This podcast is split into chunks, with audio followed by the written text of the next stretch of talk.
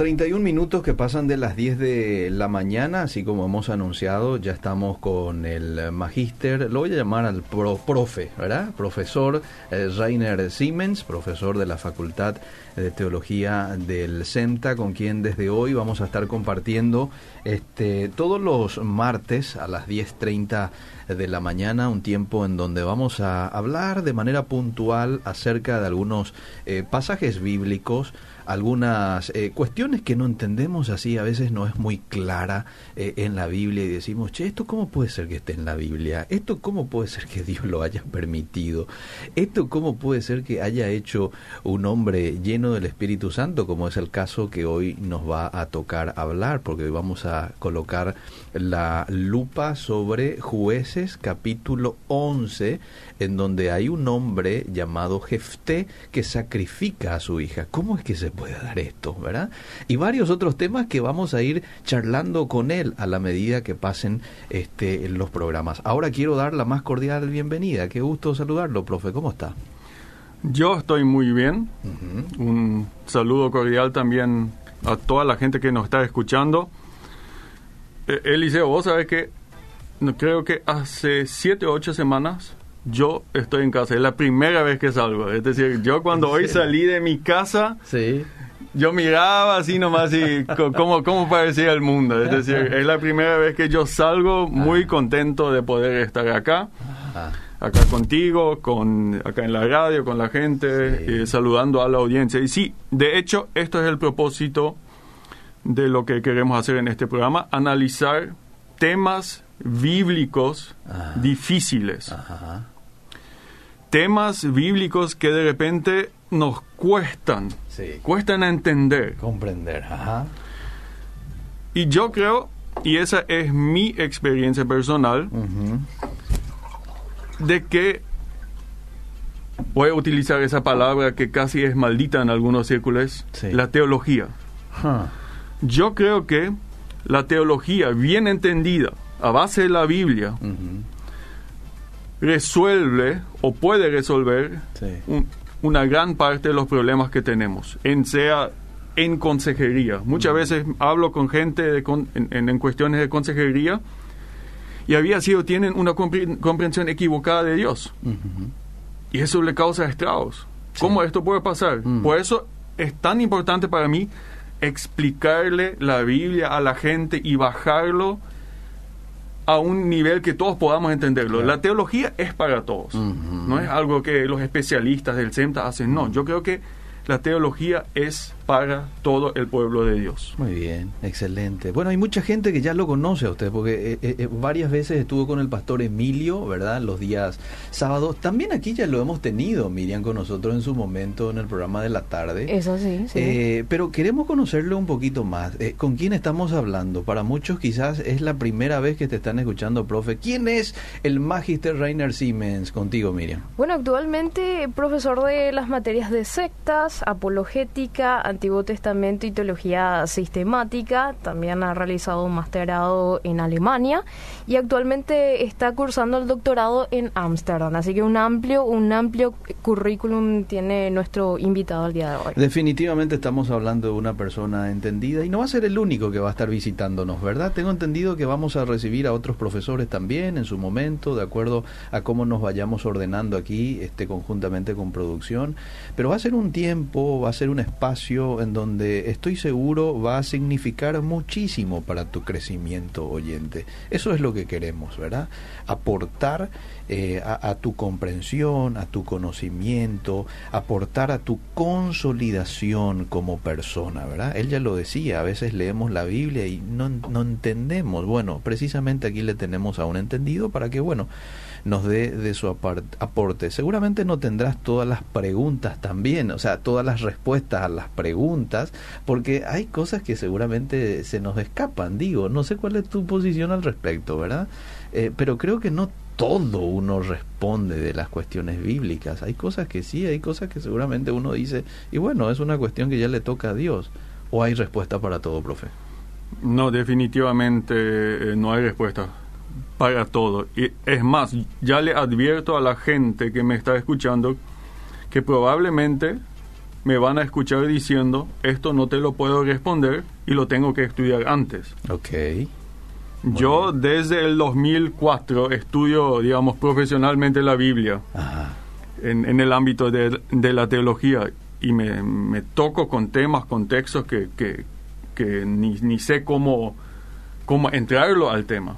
Es decir, de repente la gente nos va a hacer preguntas acá por el chat, lo que sea, y yo le voy a tener que decir, mira, eh, discúlpame dame dame una semana de estudio en mi biblioteca y después te respondo. Bueno, está bien, hay que, uno, hay que ser sinceros, ¿verdad?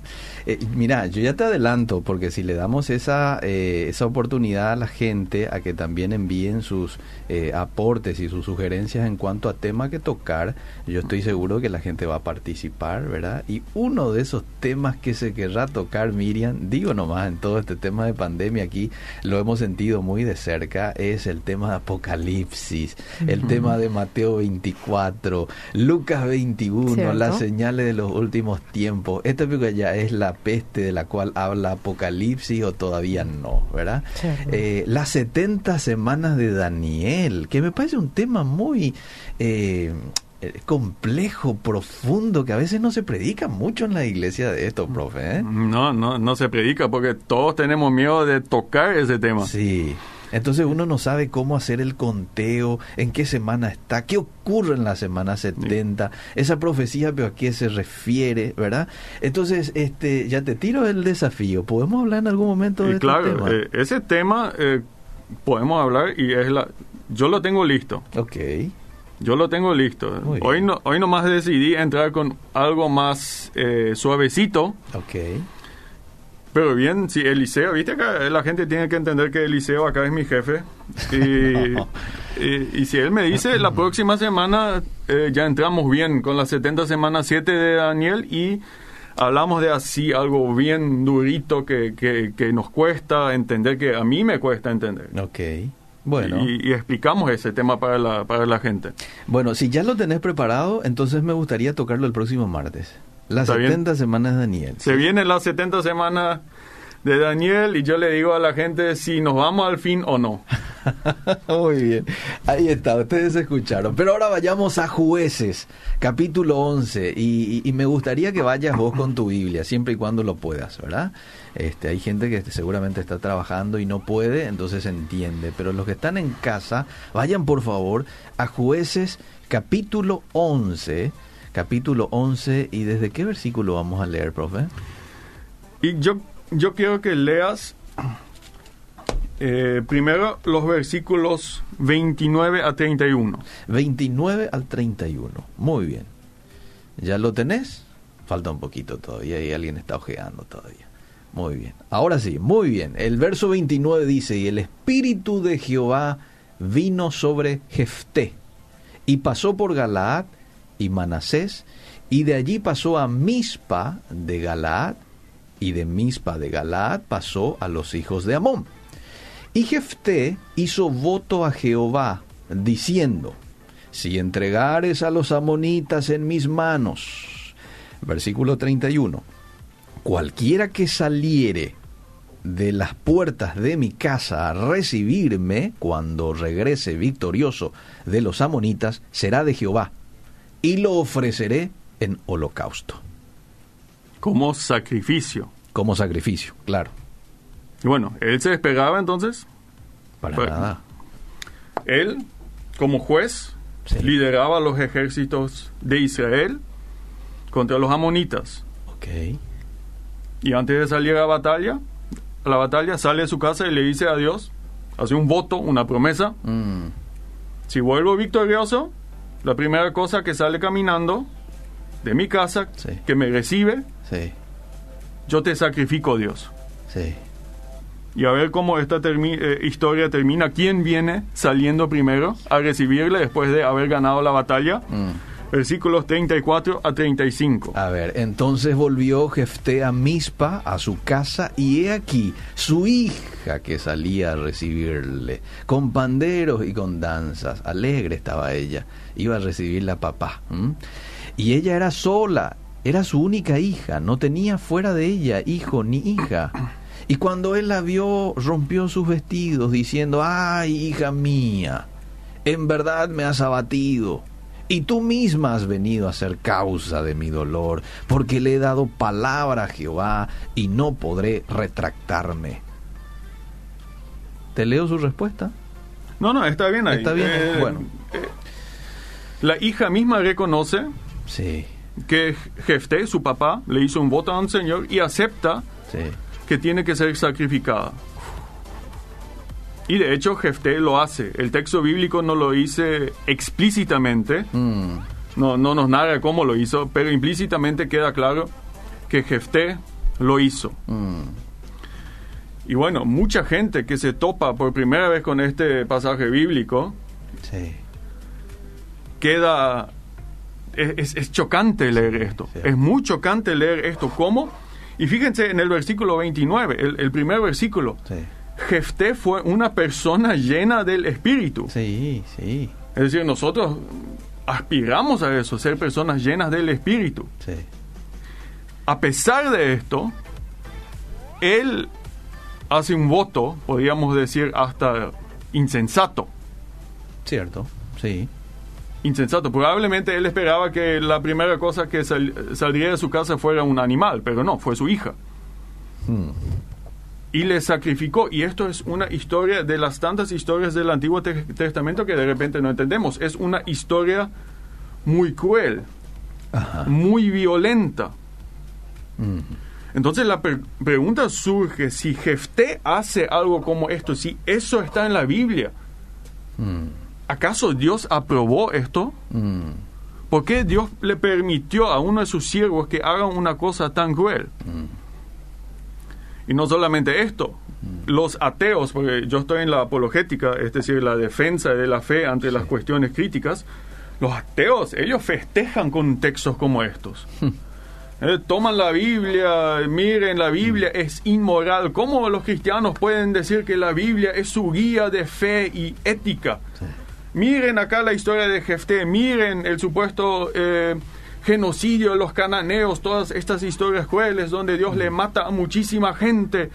¿Cómo la Biblia? ¿Cómo podemos tomar en serio la Biblia? mm, Entonces son, son preguntas densas, claro. son preguntas densas y, y nos hace de repente desconfiar de la Biblia. Mm, Pues yo quiero decirle a la audiencia, creo que tenemos que profundizar en estos textos. sí. Y yo le quiero dar algunas guías a la gente que me está escuchando de cómo puede entender estas historias. Mm, La primera regla de interpretación, lo que yo les digo a mis estudiantes en las primeras clases de Antiguo Testamento, mm, es lo siguiente, el Antiguo Testamento relata muchas cosas, mm, pues, cosas bajas, sí. Inmorales, crueldades, pero eso no necesariamente significa que Dios lo aprueba o que el autor bíblico lo aprueba. Ok, él lo está relatando. Él lo está relatando. Ok. Y el autor bíblico en este caso quiere que yo como lector saque una conclusión, Ah, muy bien. que yo llegue, analice un poco y, y me pregunto, ¿qué es lo que pasa acá? Y llega a la conclusión si es bueno o no es bueno. Ok. ¿Y cómo hago esto? Es simple. Leo el texto en su contexto. ¿Qué significa esto? Tomo jueces 11 y leo los capítulos antes y después. Ok. y analizo y después lo leo en el conjunto de toda la Biblia. Ok. Y ahí puedo evaluar si esto lo que Jefté hizo fue de acuerdo a la voluntad de Dios o no. Ok, muy bien. Vemos el efecto posterior y ahí nosotros vamos a evaluar si fue una buena o mala decisión, ¿verdad? Ahí, por ejemplo, eh, podemos ver a un David. Claro. Fue buena la decisión de tomar varias esposas eh, eh, como mujeres, por ejemplo, ¿verdad? De hecho, Dios lo permitió. Dios lo permitió, pero No digamos, yo no diría que lo, lo permitió, lo toleró. No lo toleró. Ah, ya hablamos en su Ya momento. sí. hablamos de Bueno, lo, lo toleró, ¿verdad? Este, sin embargo, esa decisión eh, trajo eh, consecuencias a la vida y no solamente a la vida de, de David, sino a toda la familia. ¿verdad? Claro. Eh, claro. Muy bien, estamos, estoy comprendiendo perfectamente y espero Claro, que Y eso es lo que, lo, si, si nosotros nos tocamos con estos textos bíblicos, así lo tenemos que analizar. Mm. Bueno, entonces tenemos que preguntarnos primero, bueno, ¿cuál es el, obviamente, en el conjunto de toda la Biblia, sacrificar niños a un Dios? Mm. Prohibidísimo. Primera, primera pista que tenemos para analizar este texto. Segunda pista, mm. analicemos el libro de jueces. La gente que ha leído el libro de jueces sabe que fue un tiempo caótico, catastrófico. El pueblo de Dios se, vi, se iba de mal en peor moralmente y en fe adoraban a los ídolos. Una decadencia total. Una decadencia, una degeneración total. Okay. E, e, era como un círculo vicioso que se iba para abajo. Mm. E, ellos pecaban, adoraban a otros dioses, venía la opresión extranjera, eh, llamaban a Dios, Él les enviaba un juez, les el, juez les salvaba de esta opresión. El juez vivía, había paz y tranquilidad, moría el juez y de nuevo entraban en este ciclo. Y cada vez no es solo, e, es, era como un círculo vicioso, pero más bien como una espiral que se iba cada vez más para abajo. Cada vez más el pueblo de Dios estaba decayendo. No se menciona, por ejemplo, la ley de Dios, mm. no se menciona el tabernáculo en jueces, no se mencionan los sacerdotes. Y es más, los jueces mismos cada vez perdían más calidad credibilidad. y credibilidad. Mm. Yo te doy un ejemplo, Gedeón. Mm. Gedeón, el gran juez, eh, héroe de la fe, eh, se menciona en el, en el Nuevo Testamento como héroe de la fe, ¿Cómo él termina su historia? Mm. Induciendo al pueblo de Dios a la idolatría. Dicen, vamos a juntar todo el oro y yo les voy a hacer con un ídolo y ahí pueden adorar. Hmm. El juez. Hmm. El juez.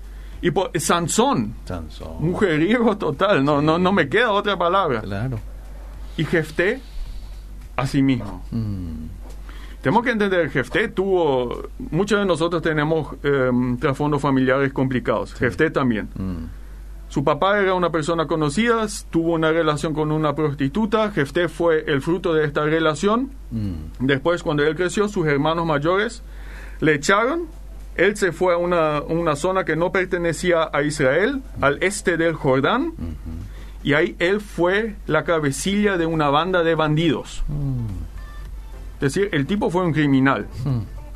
Y además a esta zona a la cual se fue, que se llama Tov, hmm. ahí se adoraba al dios moabita Quemos. Y ese dios moabita Quemos aceptaba los sacrificios de criaturas. Hmm.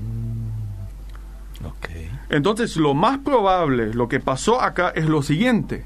Jefté no conocía la ley de Dios, era un criminal, y muy probable que él identificó hmm.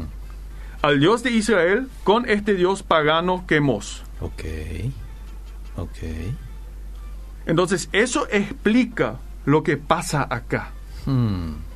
Eso explica y eso muestra que incluso una persona, un, líder espiritual como Jefté, lleno del Espíritu, muestra, su vida muestra hmm es un ejemplo de cómo toda Israel, todo el pueblo de Dios, moralmente tocaba fondo. Mm. Entonces, no, esto no es que Dios lo aprobó, para nada. Okay. Muestra, justa, muestra justamente lo contrario, muestra uno de los puntos más bajos moralmente y el punto de la fe desde el punto de vista eh, eh, de la Biblia, del pueblo de Dios. Y de hecho Dios tampoco le pidió que haga ese voto. Él en su impulsividad este, lo hizo, ¿verdad? Este, y después tuvo que cumplir. Eh, ahora, no es nuestro tema, pero algo tiene de relación cuando Dios le pide a Abraham que entregue a su, a su hijo. El otro día me preguntaba alguien, ¿no era que Dios no le tienta a nadie? Me dijo. Y sí, eso dice la Biblia que cuando uno es tentado, eh, de su propia concupiscencia es tentado. ¿Y por qué le tentó a Abraham? Me dijo, ¿verdad? Sabemos de que en ese pasaje Dios no precisamente le tienta, sino que este, lo mete en una prueba probablemente para que él pueda conocer dónde estaba su corazón y cuánto era su dependencia de Dios. Probablemente Dios ya sabía, no necesitaba hacer ese tipo de planteamientos para recién ahí el conocer. Pero ¿por qué es que Dios le dice eso cuando la palabra de Dios era clara de que uno no debía de entregar a sus hijos en sacrificio, por ejemplo? Tiene algo de relación, por eso lo, lo toco. Dios lo dice ahí, pero si te fijas bien en esa historia, y eso sería definitivamente un texto bíblico que deberíamos analizar en una futura edición de este programa. Sí. Antes de que Abraham se sube al monte, él le dice a sus siervos, volveremos juntos. Utiliza lo que en gramática se llama el plural. Entonces, Abraham espera que Isaac sea resucitado. Mm. Y eso muestra la confianza a Dios. Eh, y solamente para mencionarlo, esto es solamente un detalle que, que, meto acá. Sí, Dios no tienta, pero prueba. Mm. En, durante toda la Biblia, Él prueba. Mm. Eh, si te fijas en la vida de Abraham, es un, es un sube y baja de su fe sale de su tierra natal, confía en la palabra de Dios, es un héroe de la fe. Capítulo 12 de Génesis. Segunda parte del capítulo 12 de Génesis, hay una hambruna en Canaán. Mm. ¿Qué hace? Se va a Egipto. ¿Qué mm. hace ahí? Le miente a Faraón y dice que eh, su señora es su hermana y Faraón le toma. Le miente. Mm. Y así ustedes pueden ver que él de repente es un héroe de fe y otras veces es un su fe es abismalmente baja. Mm. Y esto llega, esto creo que es en Génesis 22, eh, ahí se demuestra que Abraham, el camino de fe de Abraham, que fue un, sube y baja, mm. llega a su conclusión que realmente confía a Dios. Mm. Quizás la primera vez en su vida que de, de, inicio a fin le confía a Dios. Wow, qué interesante. Eh, eh, eh, qué, bueno que estos hombres bíblicos tengan así también, como usted dice, sus subes y bajas, ¿verdad? si no, nos hubiéramos sentido mal nosotros, este, de a veces fallarle a nuestro Dios y todo. Pero menos mal que nosotros vemos a, seres humanos, a, a, gente, a siervos de Dios ahí en la Biblia que también tuvieron su parte humana. Es el caso de Jefté, es el caso de Abraham, ya lo hemos citado, es el caso de Moisés y de otros entonces eso como que eh, nos hace a nosotros ver, bueno, este, también nosotros a veces podemos errar, pero a pesar de que erremos, Dios igual nos elige, Dios igual nos acompaña, Dios igual nos usa a nosotros con todas nuestras imperfecciones, ¿verdad? Y eso es, yo, yo creo que eso es uno de los mensajes principales del libro de jueces. Primero, a pesar de que el pueblo fue infiel, Dios permaneció fiel a su pueblo.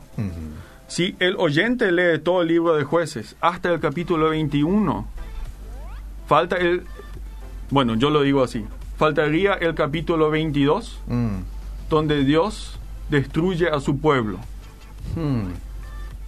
Porque todo el libro de jueces muestra que primero Dios le había echado a los cananeos por su pecado. Sí.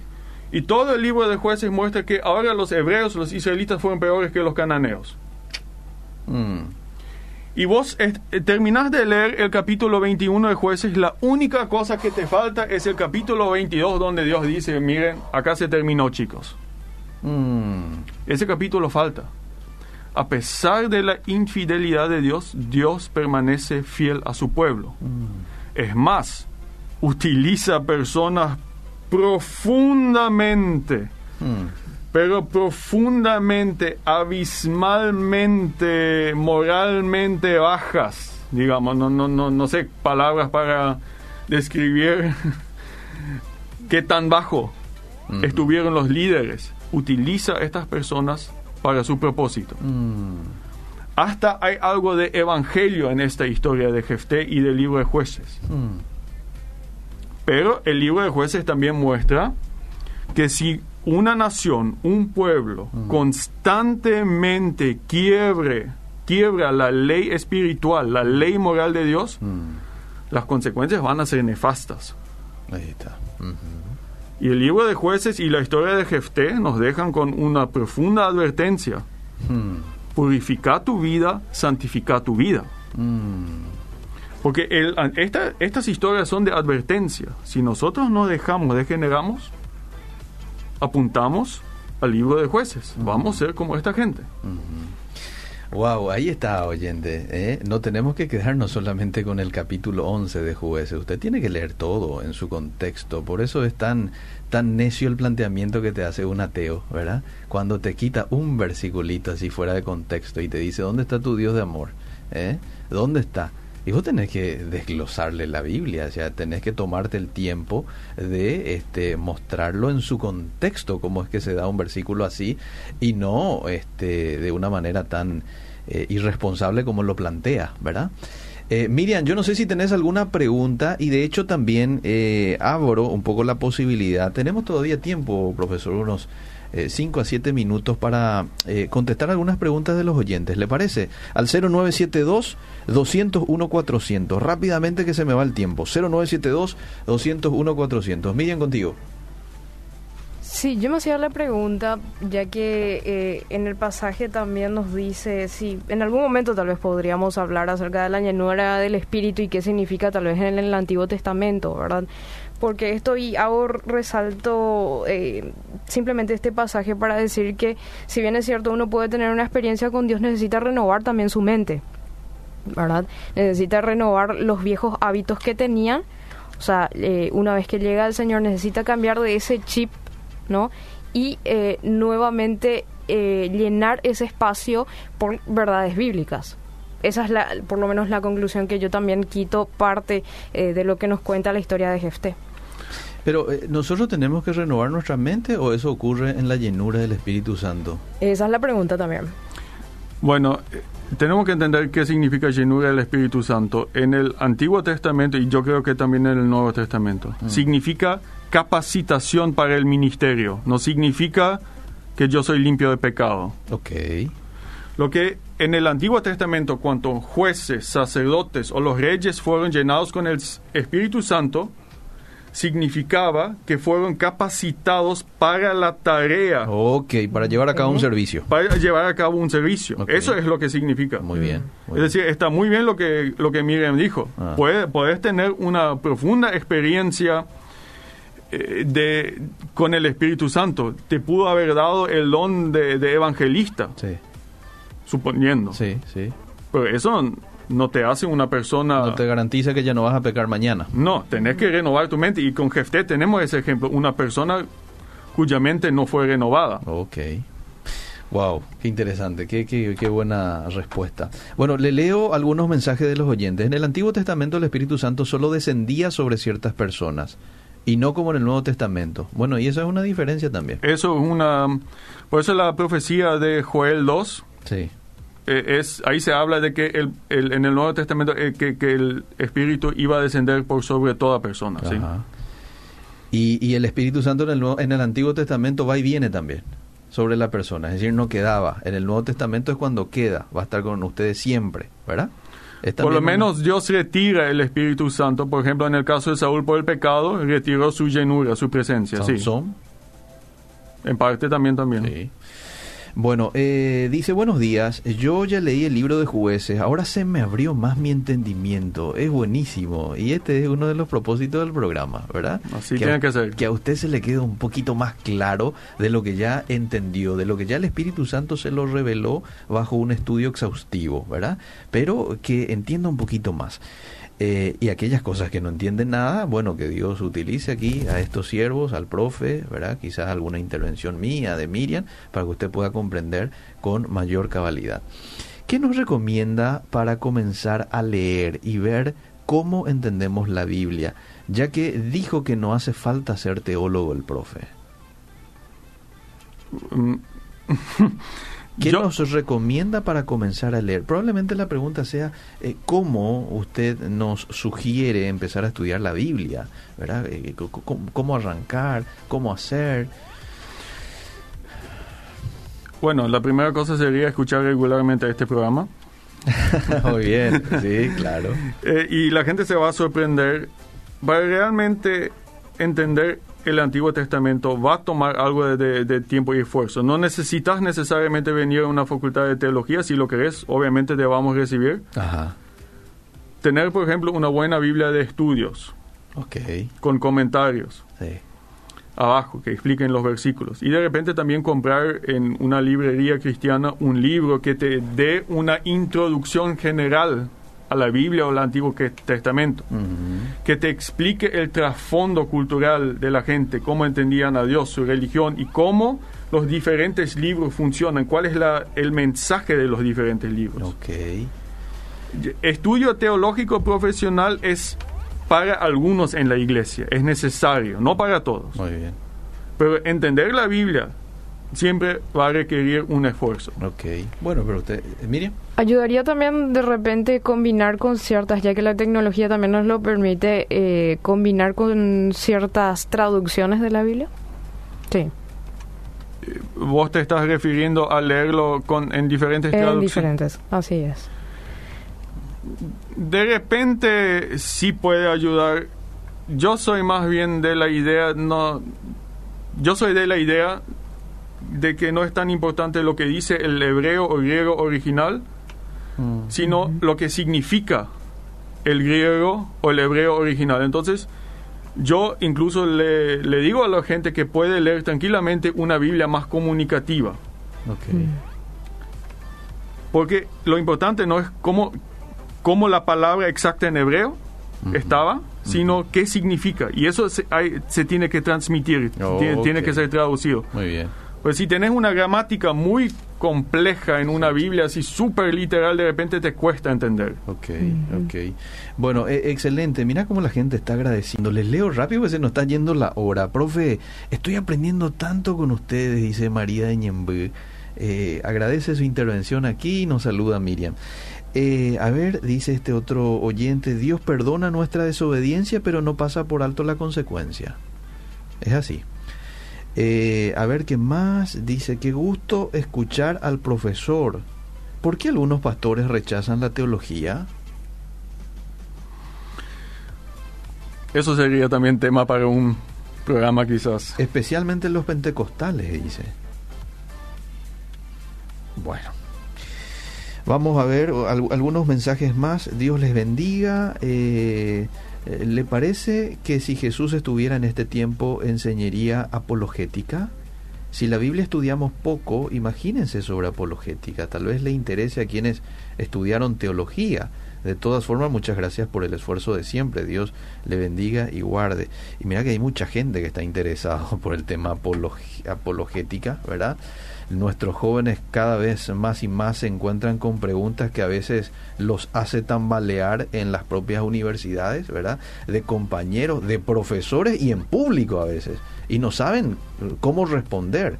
Qué mejor que llenarlos de herramientas, de conocimiento para que, bueno, no pasen vergüenza, sino que puedan eh, testificar de su fe eh, con, con, estrategia, con, con, con las palabras correctas, ¿verdad? Así mismo es. A ver qué más dice, ¿por qué en el Nuevo Testamento no aparece el nombre de Jehová? Eh, se lo traduce con el, bueno, eh, Jehová, ahí está, detrás de esto está el nombre hebreo de Dios, Yahweh en realidad. Eh, deberíamos explicar también en algún momento por qué algunas traducciones lo tienen como Jehová. Pero es Yahweh y el Nuevo Testamento lo traduce con el griego Kyrios, que significa Señor. Es decir, en ese sentido sí aparece en el Nuevo Testamento solamente en la traducción griega. Es decir, si vos en tu Nuevo Testamento lees Señor, mayormente significa Kyrios en griego, lo que era el equivalente del hebreo Yahweh. Ok, muy bien. Excelente. Bueno, eh, le leo este último mensaje y nos vamos despidiendo, profe. Bendiciones, Eliseo, Miriam, está buenísimo el programa. Creo que la decisión que uno toma es su responsabilidad y estoy segura que nunca fue la voluntad de Dios que Él hiciera ese voto. Desde Villa Elisa los estamos escuchando. Definitivamente no, no fue la voluntad de Dios. Dios lo permitió, pero fue una decisión totalmente desatinada, hay que decir, de este hombre que, como vemos y como hemos estudiado, bueno, muestra parte de su humanidad, vemos parte de su error, a pesar de ser una persona llena eh, por el Espíritu Santo, eh, definitivamente tenía que, así como decía Miriam, renovarse la mente y hacer este, decisiones y tomar decisiones más sabias. Bueno, profe, nos ha ayudado muchísimo tu intervención hoy aquí. Le agradecemos muchísimo y estamos expectantes al siguiente programa en donde vamos a hablar de las 70 semanas de Daniel. ¿eh? Así mismo. ¿En qué semana estamos? ¿Qué ocurre en la semana 70? ¿Sí? Este, si estamos cerca del fin o no. Si estamos cerca del fin o no. Eh, así es que de todo eso vamos a hablar el próximo martes. Gracias por su visita hoy. Muchas gracias por la invitación. Seguimos.